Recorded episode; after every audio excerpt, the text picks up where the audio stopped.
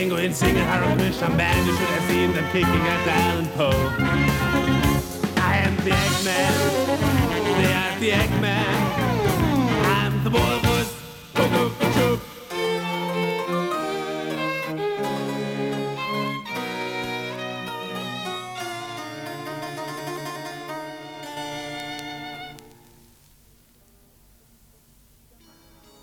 ist wieder mal der 1. Mai, Tag der Arbeit. Zu diesem Tag hat der Freiburger Haug Verlag ein Buch veröffentlicht mit dem Namen Wir wollen auf Erden glücklich sein. Wir unterhielten uns mit Herbert Spindler, Betriebsrat und Leser dieses Buches, darüber. Es ist ein Buch über die Geschichte der Freiburger Gewerkschaften, die zusammen mit der SPD erstmals 1890 in Freiburg den Anstoß gaben, den 1. Mai zu feiern. Aber nicht im Sinne eines Kampftages, meint Herbert Spindler. Es war mehr so es ist ein Festtag der Arbeiter, wo man sich getroffen hat. Es war damals 1898, glaube ich, in Paris vorgeschlagen worden, dass man weltweit einen Tag der Arbeiterschaft, so eine Art Feiertag schafft, wo man sich so ein bisschen international verbrüdert. Und äh, ich finde es zum Beispiel lustig, dass man 1892, das war ein Sonntag, die Obrigkeit äh, hatte damals ja diese Veranstaltungen verboten. Damals war es noch ein Großherzogtum hier. Dann äh, sind die äh, SPDler, Gewerkschaftler mit ihren Familien dann haben sie am Sonntag so nachmittags einen Spaziergang nach Günterstal gemacht und haben sich dazu um 3 Uhr im Hirschen getroffen. Da könnte man natürlich sagen, vielleicht war es auch gerade deshalb ein, kein Kampftag, weil eben die SPD und ähm, sagen wir mal, reformerische Kräfte den dominiert haben. Ja, auch das ist nicht so ganz genau auseinanderzuhalten. Natürlich äh, war jedem klar, wenn also die Arbeiter an dem Tag nicht arbeiten, ob das jetzt SPDler oder Gewerkschaftler sonst wer war, dass natürlich äh, Schwierigkeiten kriegen. Einmal von oben, von der Obrigkeit, natürlich dann auch von den Arbeitgebern. In Hamburg hat man ja 1890 äh, über 10.000 Leute dann ausgesperrt. Das war dann äh, Sache, die sich bis in den Sommer hineingezogen hatten. Also man hat versucht, von oben schon immer diesen Tag abzublocken. Und es war so die, dieser Ausweg. Man hat auch später mal vorgeschlagen, das kam auch stark von der SPD, dass man den 1. Mai am nächstfolgenden Sonntag feiert. Auf wen stützt sich denn das Buch? Wer sind denn Zeitzeugen, die zum Beispiel befragt worden sind? Ja, das ist eben das, dass eben nur noch äh, nach 45 bis heute äh, Leute befragt wurden. Es war einmal Max Faulhaber, der wohl äh, gleich nach 45 hier als Gewerkschaftssekretär tätig war. Und unter anderem war auch äh, Karl Schnabel, der, ich glaube, seit 1808, 1948 äh, bis Ende der 1870er Jahre Betriebsratsvorsitzender der Rotia war. Äh, die hat man dazu befragt und ihre Stellungnahme dazu abgegeben. Und bei Karl Schnabel kommt es stark raus, dass man sich damals eigentlich gegen diesen roten Fahnen, die irgendwelche K-Gruppen äh, mit sich führten, gewehrt hat. Lustig war, es gab also mal eine Veranstaltung im Kolpinghaus. Da sind die wohl dann so als kleine Truppe einmarschiert. Und Karl Schnabel wird zitiert, dass er und andere in ihrem Sonntagsanzug die dann äh, praktisch hinausgedrängt haben. Das ist mir eben bei einem Blick ins Inhaltsverzeichnis auch so ein bisschen als roter Faden äh, erschienen, diese Farbe rot. Ich möchte da gerade mal aus einer Stelle, die überschrieben ist mit politische Wirkung, die roten Fahnen der Freiheit, der Arbeiterbewegung und des Kommunismus, einfach mal ein klein bisschen vorlesen. Vielleicht kriegt man dadurch auch einen etwas ähm, konkreteren Eindruck von dem Buch. Da heißt dann zum Beispiel, Rot ist die häufigste Farbe in Flaggen, denn rote Fahnen sieht man besser. Als kriegerische Blutfahne tauchen die roten Fahnen immer wieder in der Geschichte auf. Zur Freiheitsfahne erklärten sie die Jakobiner 1792. Die rote Freiheitsfahne wurde 1834 bei den Aufständen der Seidenweber in Lyon zur Fahne der Arbeiterbewegung. In der russischen Revolution 1907 wurde die Fahne der Arbeiterbewegung zur Fahne des Sozialismus und Kommunismus. Rot ist die politische Farbe des Marxismus-Leninismus. Dann blätter ich gerade nochmal um, da heißt es dann auf dem Kapitel 7 die traditionelle Wirkung Bis zur Zeit der Französischen Revolution gab es überall Kleiderordnungen, die offiziell bestimmten, wer welche Kleidung tragen durfte. Es gab standesgemäße Kleidungsstücke, standesgemäße Stoffe, standesgemäße Farben. Die Kleiderordnung des Mittelalters unterschieden Kleidungsstücke, Stoffe, Farben für den hohen und den niederen Alter, Adel, den hohen und den niederen Klerus, die reichen Bürger, die armen Bürger, die reichen Bauern, die armen Bauern, für Dienstboten, Knechte, besitzlose Witwen und Waisen, schließlich für Bettler. Kann man das so tatsächlich sagen, dass, diese, ähm, dass dieser rote Faden, der mir so erschienen ist, dass der tatsächlich in so einer Farbenlehre besteht? Ja, davon kann man schon ausgehen. Also der Farbe Rot tut man heute vieles Schlechtes andichten. Äh, die Farbe Rot war früher tatsächlich so die Farbe des Adels und der Mächtigen. Interessant ist zum Beispiel äh, aus einer Kleiderverordnung, einer Freiburger Kleiderverordnung 1498 wird zitiert, dass damals äh, nicht neben dem Adel auch die Professoren und die Gelehrten einen roten Mantel trugen oder tragen durften. Und was wenig beachtet wird, zum Beispiel im Bauernkrieg, wo haben die Bauern äh, gefordert, dass auch sie einen roten Mantel tragen durften, natürlich als äh, Zeichen der sozialen Freiheit. Der Bauernaufstand wurde dann niedergeschlagen und dann wurde diese, diese Farbe Rot dies, die Farbe des reichen Handels. Denn die sind in Städten, sind die ja zum Beispiel Nürnberg sehr reich geworden. Es waren dann so die Patrizier, die hatten dann sehr darauf geachtet, dass nur sie die Farbe Rot äh, tragen durften. Und deshalb ist es auch immer interessant, dass so äh, bei den Arbeiterbewegungen und damals natürlich auch am 1. Mai rote Farben auftauchten ob man das als rotes Taschentuch getragen hat. Rote Fahnen waren oft verboten. Dann hat man so ein großes Taschentuch als Fahne geschwenkt oder einen roten Regenschirm über die Schulter äh, getragen. Und lustig ist, in dem Buch wird eine Geschichte, das war damals wohl ein italienischer Bauarbeiter, der ist im 1. Mai beteiligt, der hatte so eine rote Scherbe, damit hat er die Hose festgebunden. Damals gab es weniger Gürtel. Die wurde natürlich dann von der Polizei äh, beschlagnahmt. Also man wollte alles verbieten, was rot war oder 1893 haben sich die Gewerkschaften dann in Haslach im Pfauen getroffen und dort war der Saal äh, rot dekoriert. Und äh, da haben die äh, von dieser Dekoration äh, zwei rote Fahnen genommen und haben die aus dem Fenster wie so eine Fahne geschwungen. Und sofort ist so ein Polizeibeobachter, so ein Polizeispitzel hingegangen, wollte dann einschreiten hat sich gewundert, dass er da plötzlich von Hunderten von Leuten umringt war. Das Buch Wir wollen auf Erden glücklich sein ist letztes Jahr im J. Haug Verlag Freiburg veröffentlicht worden und kostet 19,80 Mark. Viel Spaß beim Lesen. Alle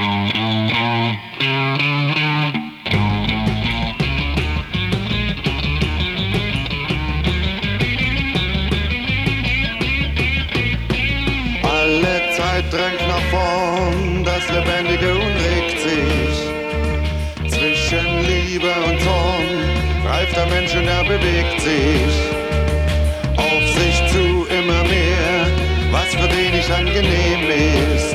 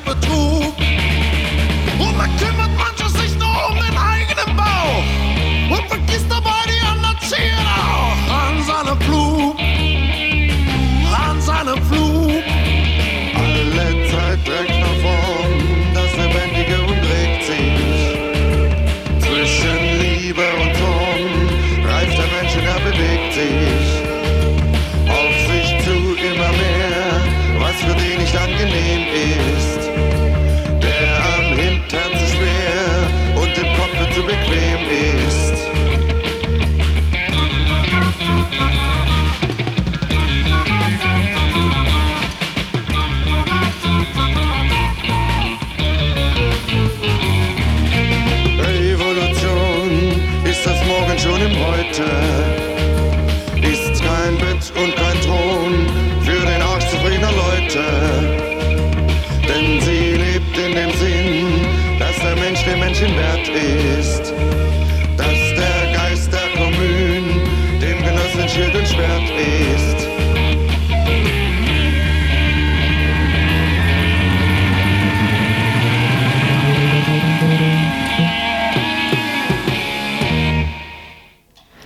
Morgen, liebe Zuhörer und Zuhörerinnen draußen im Dreieckland. Heute mal was ganz Besonderes im Morgenradio, nämlich ein Stück für die etwas jüngeren und jung gebliebenen Zuhörerinnen und Zuhörer. Es handelt sich um einen Besuch im Märchenland. Hört doch einfach zu und ja, in einer Stunde gibt es dann den zweiten Teil.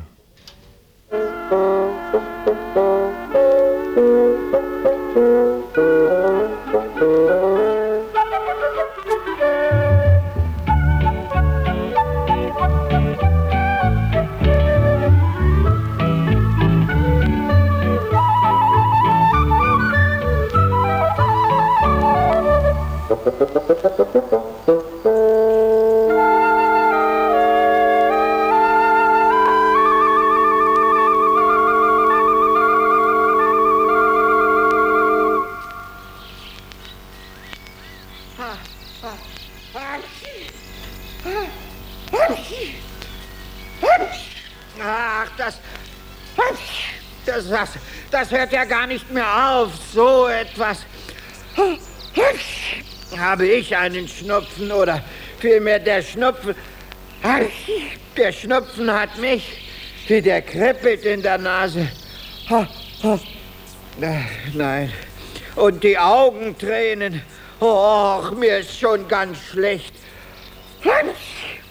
Ich hätte heute doch nicht aus dem Bau gehen so sollen. Hallo, Herr Fuchs. Hier muss ich Sie nun endlich treffen. Och, die hat mir gerade noch gefehlt. Ihnen fehlt etwas? Och nein, wie kommen Sie denn darauf? Mir fehlt gar nichts. Ich sagte guten Abend, Frau Elster. Herr Fuchs, haben Sie hier dauernd genießt? Es schallte ja durch den ganzen Märchenwald. Ja, das war ich. Uh, das ist ja reizend von Ihnen. Sie niesen mir beinahe auf den Schnabel. Haben Sie denn kein Taschentuch bei sich? Hab, hab, hab ich, hab ich heute aus, hab, ausnahmsweise vergessen. Ja, ja, vergessen. Und dann noch ausnahmsweise. Anscheinend fehlt Ihnen nun aber doch etwas. Ja, Sie sehen ja gar nicht gesund aus. Kommen Sie mal her und geben Sie mir Ihre Pfote. Aber niesen Sie mich bitte dabei nicht an. Frau Elster, was, was soll denn das? Ihre Pfote bitte. Ich muss den Puls fühlen. Ah, Na also, da haben wir's. Sie haben Fieber, Herr Fuchs. Ja, Sie müssen schnell ins Bett. ja, ja, ich gehe ja schon nach Hause. Nein, nein, nein, nein, nichts da, mein Lieber. Oh. Ich komme mit. Es ist ja wirklich mehr als leichtsinnig, mit so einer Erkältung hier herumzulaufen. Sie werden noch alle Märchenwaldbewohner anstecken, wenn ich jetzt nicht auf Sie aufpasse. Frau Elster, Sie brauchen wirklich nicht, wirklich nicht mitzukommen. Ja, das könnte Ihnen so passen. Und Sie niesen weiter in der Gegend herum. Also nun kommen Sie schon. Ja.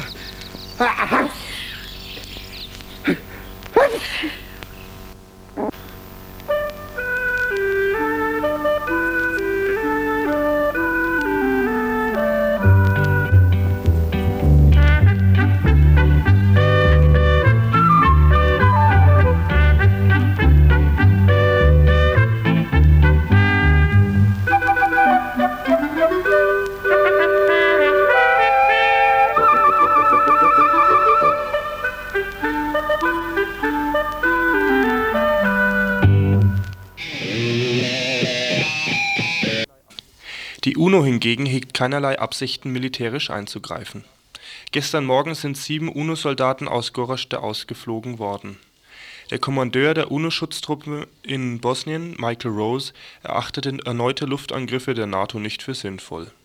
Er, befür befürchtete aber für Gorazde eine menschliche Katastrophe, da es den Serben auf Gedeih und Verderb ausgeliefert sei. Gegen ein militärisches Eingreifen zum Schutz der bosnischen Stadt wandten sich auch US-Präsident Bill Clinton und Frankreichs Außenminister Alain Juppé. Dieser warnte vor übereilten Schritten der internationalen Gemeinschaft und forderte die Wiederbelebung der Friedensverhandlungen. Der UNO-Weltsicherheitsrat verurteilte wieder mal die Offensive der Serben und setzte seine Hoffnung eher auf die politische Ausdauer denn auf militärische Schläge. Am Sonntag hatten sich Serbenchef Karadzic, der UNO-Sonderbeauftragte Akaschi und Russlands Gesandter Tschurkin auf eine Waffenruhe geeinigt. Karadzic hatte darüber hinaus zugesichert, die Angriffe einzustellen. Taten folgten keine. Gestern Nachmittag erklärten die Serben nun wieder, sie würden sich jetzt doch an die Bedingungen der Waffenruhe halten, die Truppen drei Kilometer zurückziehen und die Sanktionierung von ähm, UN-Soldaten akzeptieren in seltener Einmütigkeit kommentieren heute die linke taz, die liberale Süddeutsche Zeitung und die konservative Frankfurter Allgemeine die Ereignisse in Gorazde.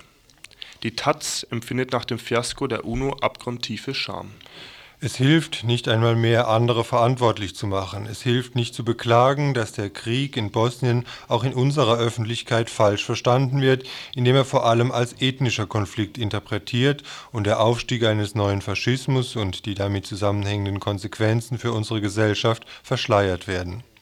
Es bringt auch wenig, die Unfähigkeit der UNO-Bürokraten zu geißeln. Diese Mischung aus Naivität, Unverständnis, menschlicher Kälte und Gebundenheit an politischen Interessen.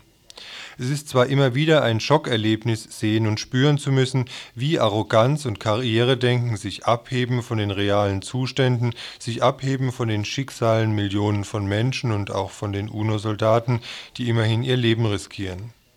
Warum sollte die Blockade der UNO diesbezüglich besser sein als diejenige der Mitgliedstaaten? Wenn der politische Wille nicht vorhanden ist, den Mördern und Verbrechern, den wild gewordenen Kleinbürgern, den Provinzstrategen mit aller Kraft entgegenzutreten, dann bleibt das Schicksal vieler Menschen auch in anderen Regionen dieser Welt höchst ungewiss. Wieder mal stellt sich also die Frage, was tun? die Taz weiter. Es ist für die verantwortungsbewussten Menschen in aller Welt höchste Zeit, nicht nur die Mechanismen der Konfliktregulierung neu zu definieren, sondern den politischen Willen dafür überhaupt zu begründen. Was Bosnien betrifft, bleibt noch den Gedanken aufzugreifen, die UNO solle sich gänzlich zurückziehen. Dann könnten wenigstens noch jene, denen das Schicksal der bosnischen Bevölkerung nicht völlig gleichgültig ist, versuchen, das Waffenembargo gegen die bosnische Armee aufzuheben.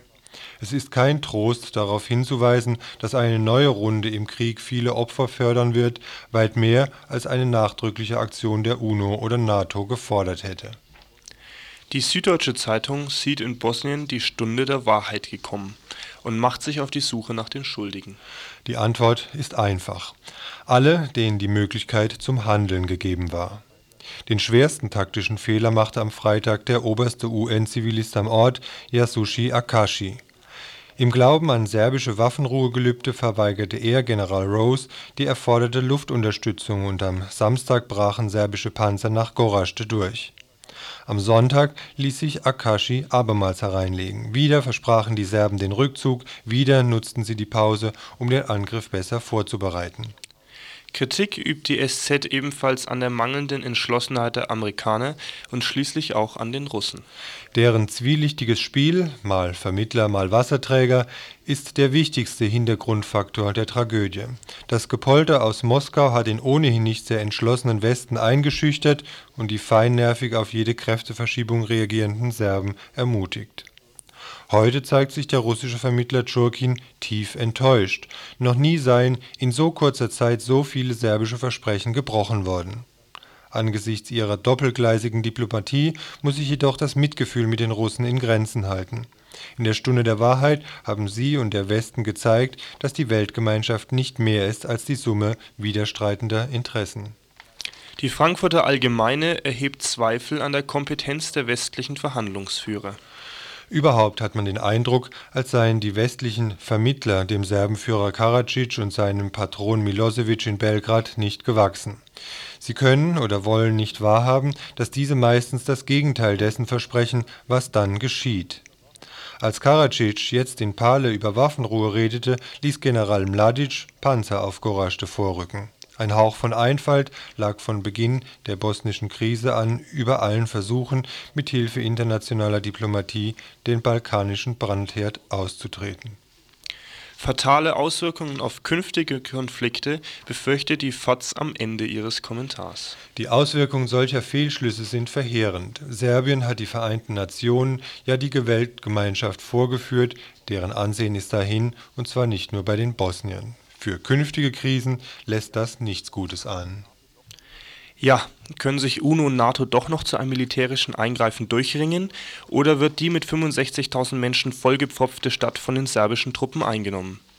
Alles scheint möglich, wie immer. Strahlend wird die Zukunft sein, hat man mir erzählt. Ja, ich weiß, ich war noch klein, Jahre wenig. Angelaufen sei. Nach einem anschließenden Besuch beim Arzt, wo Misshandlungen festgestellt worden waren, ist er festgenommen worden unter dem Vorwurf des Widerstandes gegen die Staatsgewalt. Solche Fälle, so Amnesty International gemeinsam mit der Schweizer Menschenrechtsliga, seien keine Einzelfälle, insbesondere gegen Ausländer und Ausländerinnen gehe die Schweizer Polizei derart vor. Oftmals meldeten sich die Betroffenen jedoch gar nicht erst bei den Behörden aus Angst vor Repressalien. Täten sie es doch, würde ihnen oftmals Widerstand gegen die Staatsgewalt vorgeworfen. Untersuchungen solcher Fälle gehen laut dem Amnesty-Bericht nur sehr schleppend voran. Offizielle Stellungnahmen oder gar Statistiken können die Schweizer Behörden bislang nicht vorlegen.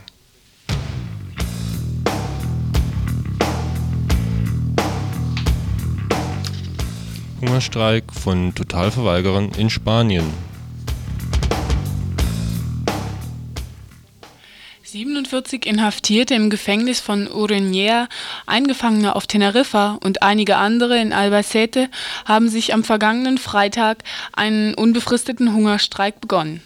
Sie veröffentlichten ein Flugblatt, das die Militärpolitik Spaniens anprangerte die Gefangenen sind gegen das Aufrechterhalten der Wehrpflicht bzw. des Ersatzdienstes, gegen die Inhaftierung der hungerstreikenden Gefangenen, gegen die antisoziale Waffenpolitik und Erhöhung des Militärbudgets, die die soziale Ungleichheit im Land weiter verstärken, und gegen eine militaristische, interventionistische Außenpolitik. Gleichzeitig rufen sie die Bevölkerung auf, diese Militärpolitik nicht zu unterstützen und also nicht dem Heer mit dem Heer zu kollaborieren, gleichzeitig sich für die Verhinderung von Kriegen zu organisieren.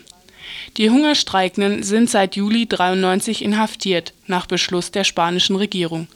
Aufgrund ihrer Totalverweigerung müssten sie jede Nacht hinter Gittern verbringen. Doch sie verweigerten sich diesem Urteil. Mit, der Lösung, mit dieser Lösung versuchte der Staat, die Repressionen zu tarnen und Haftkosten für Verweigerer zu senken.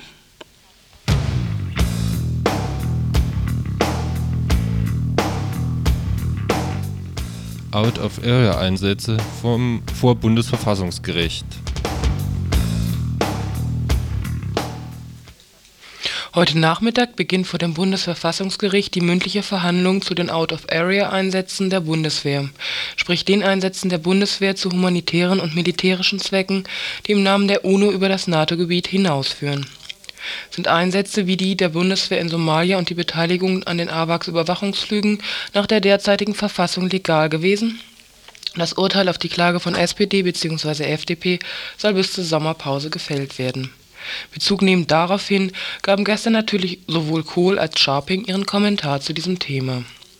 Kohl sprach bei einem Empfang von Bundeswehrsoldaten, die sich zu solch humanitären Einsätzen im Ausland befunden hatten Nachdem er sich in gewohnt salbungsvollen Worten bei den Soldaten für ihren Einsatz für Staat und Vaterland bedankt hatte, betonte er die neue internationale Verantwortung Deutschlands. Deutschland dürfte nicht beiseite stehen, wenn es um Frieden und Freiheit gehe, müsse sich seinen Partnern und Freunden als solche erweisen.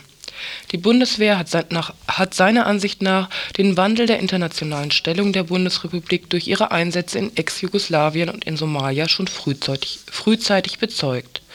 Verantwortungslos hingegen nannte Scharping die verfassungsmäßig ungeklärte Beteiligung der Bundeswehr an militärischen Aktionen der UNO.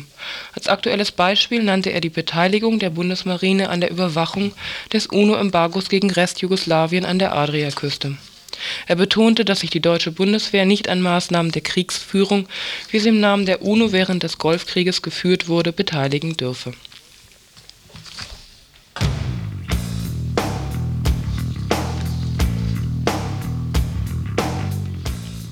Reisen in die Türkei. Die sollen gefördert werden durch ein Abkommen, das gestern von Bundesjugendministerin Merkel sowie ihrem türkischen Amtskollegen Erdem unterzeichnet wurde. Tausend Jugendliche sollen innerhalb des nächsten Jahres in den Genuss des mit 400.000 Mark ausgestatteten Programmes kommen. Junge Sportler oder auch angehende Journalisten wurden von Frau Merkel als Beispiele genannt. Konkrete Erleichterungen sind die Befreiung von den deutschen Visa sowie türkischen Ausreisegebühren. Der türkische Jugendminister beeilte sich zu erklären, nicht Ausländerfeindlichkeit sei der Anlass für den Vertrag, sondern die traditionelle Freundschaft zwischen den beiden Ländern. Frau Merkel dagegen meinte, dass angesichts der fremdenfeindlichen Ausschreitungen gegen Türken in der Bundesrepublik ein solches Abkommen ein Zeichen setzen könne. Derzeit geht die Zahl der Reisen in die Türkei drastisch zurück. Die Fluggesellschaften sagen komplette Flüge ab, Hotels stehen leer. Hintergrund hierfür ist unter anderem der Aufruf von Menschenrechtsgruppen zu einem Reiseboykott. Sie verdeutlichen immer wieder die Tatsache, dass es insbesondere der Tourismus ist, der der Türkei die notwendigen Devisen verschafft, etwa um hierzulande meist recht günstig eingekaufte Waffen bezahlen zu können. Aber auch der Krieg zwischen türkischem Staat und kurdischen Gruppen trägt zur miesen Reiselaune Richtung Türkei bei, insbesondere seit die PKK auch mit Anschlägen im Westen der Türkei von sich reden macht.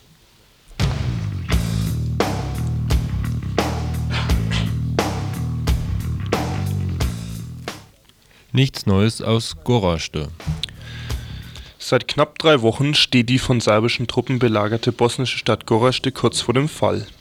So auch gestern, als die überwiegend von Muslimen bewohnte Stadt unter schwerem Granatenbeschuss stand. Allein am Sonntag kamen 37 Menschen ums Leben. Die NATO hatte sich bereit erklärt, Luftangriffe gegen die Belagerer zu fliegen. Die UNO hingegen hegt keinerlei Absichten, militärisch einzugreifen. Gestern Morgen sind sieben UNO-Soldaten aus Gorazde ausgeflogen worden. Der Kommandeur der UNO-Schutztruppe in Bosnien, Michael Rose, erachtete erneute Luftangriffe der NATO nicht für sinnvoll.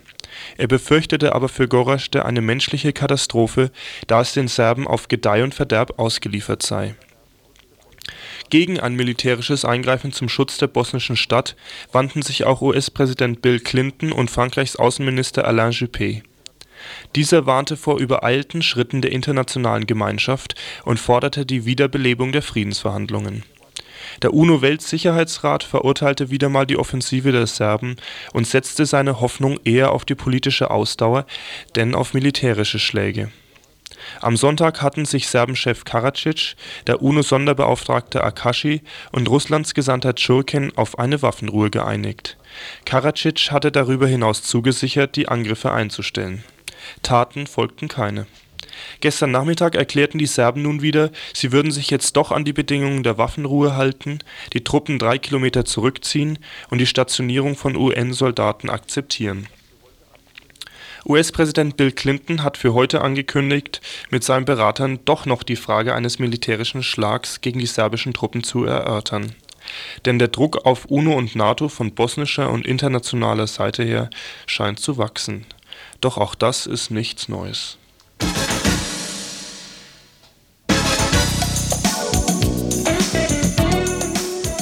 Und zum Schluss unser Blick nach draußen. Kalt ist es dort noch, richtig sonnig und warm soll es allerdings heute noch den Tag über werden. Temperaturen bis 15 Grad sind zu erwarten. Morgen soll es allerdings sogar noch ein bisschen mehr werden.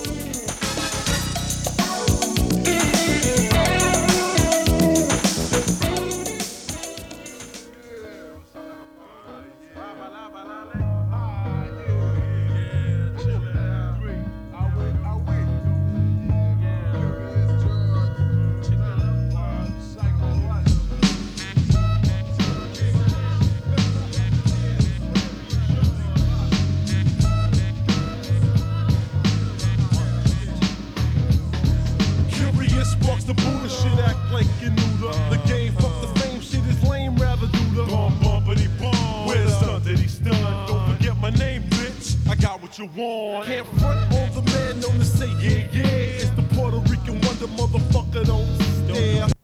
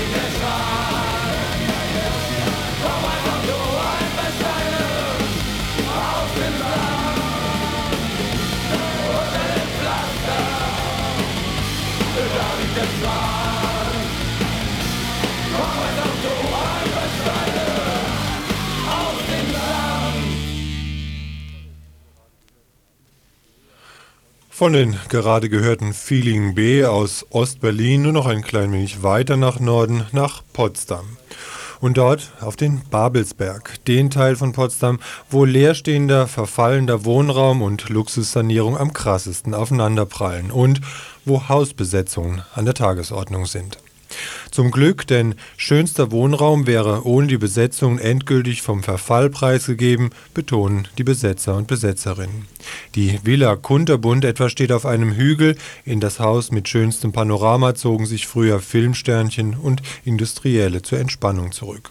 Doch zu DDR-Zeiten verfiel der Bau und derzeit kümmert sich niemand mehr um die wunderschöne Gründerzeitvilla bis auf die jungen Leute, die im vergangenen Herbst kamen, mit Müllsäcken und Pappe zumindest in Ansätzen die Löcher im Dach flickten und, wie sie selber sagen, irre Mengen Glas verkitteten. Aber warum gerade Potsdam? Weil Potsdam Berlin direkt um die Ecke hat und dorthin kurz nach dem Mauerbau jede Menge Menschen noch auf die Schnelle geflohen waren.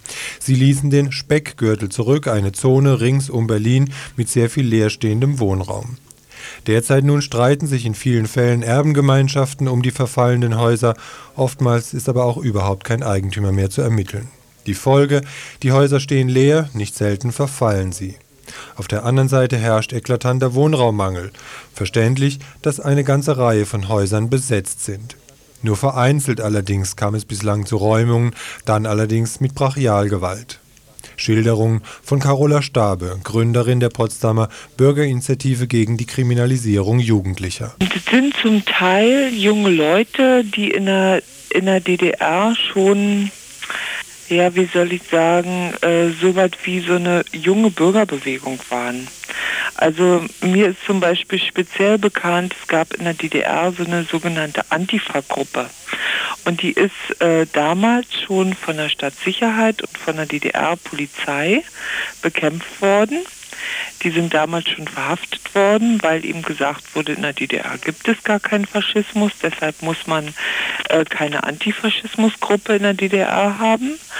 Und diese jungen Leute sind damals ausgegrenzt worden und die haben natürlich auch Räume gesucht und äh, haben dann auch diese Häuser besetzt. Das hört sich ja erstmal ganz sympathisch an. Trotzdem habt ihr eine Bürgerinitiative gegen die Kriminalisierung von Jugendlichen gegründet. Wieso war denn sowas nötig? Meine Tochter hat zum Beispiel sich dann in so ein Haus eingemietet.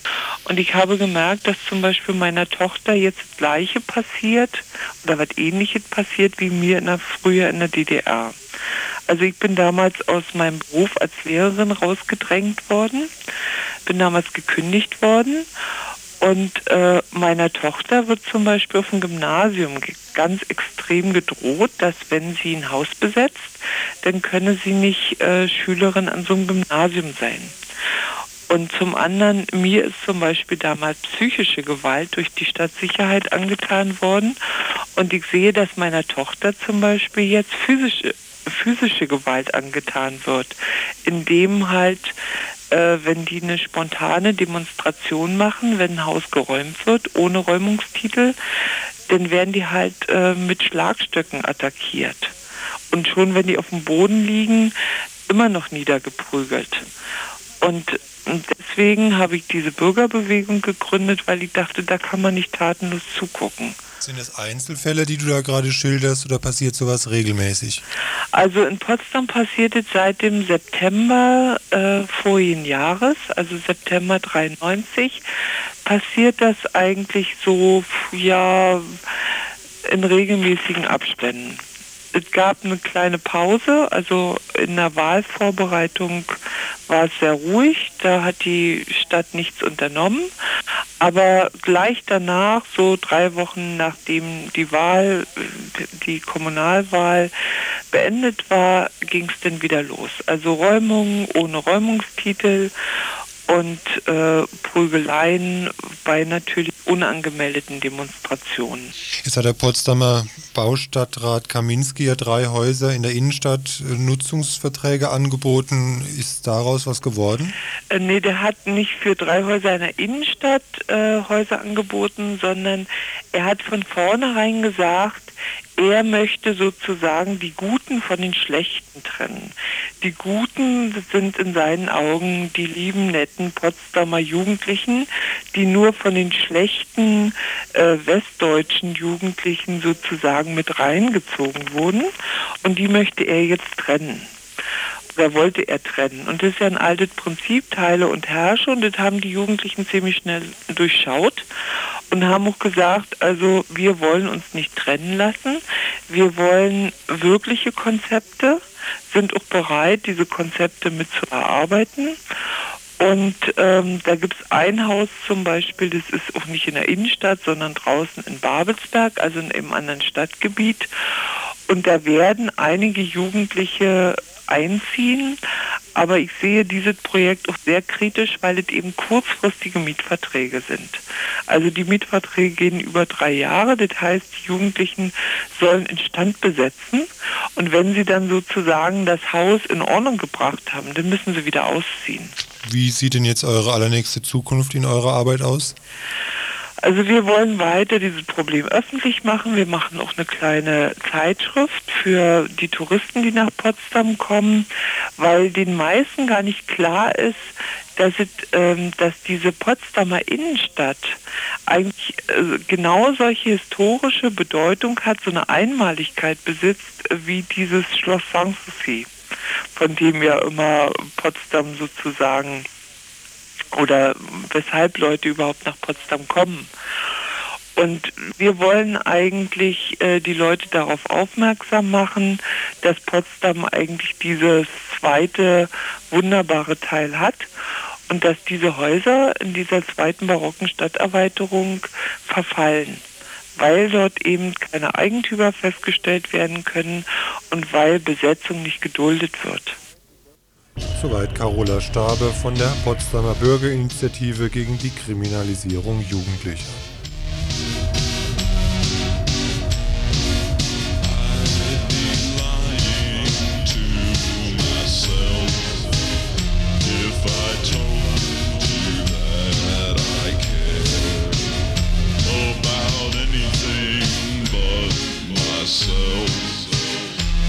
only me, and I.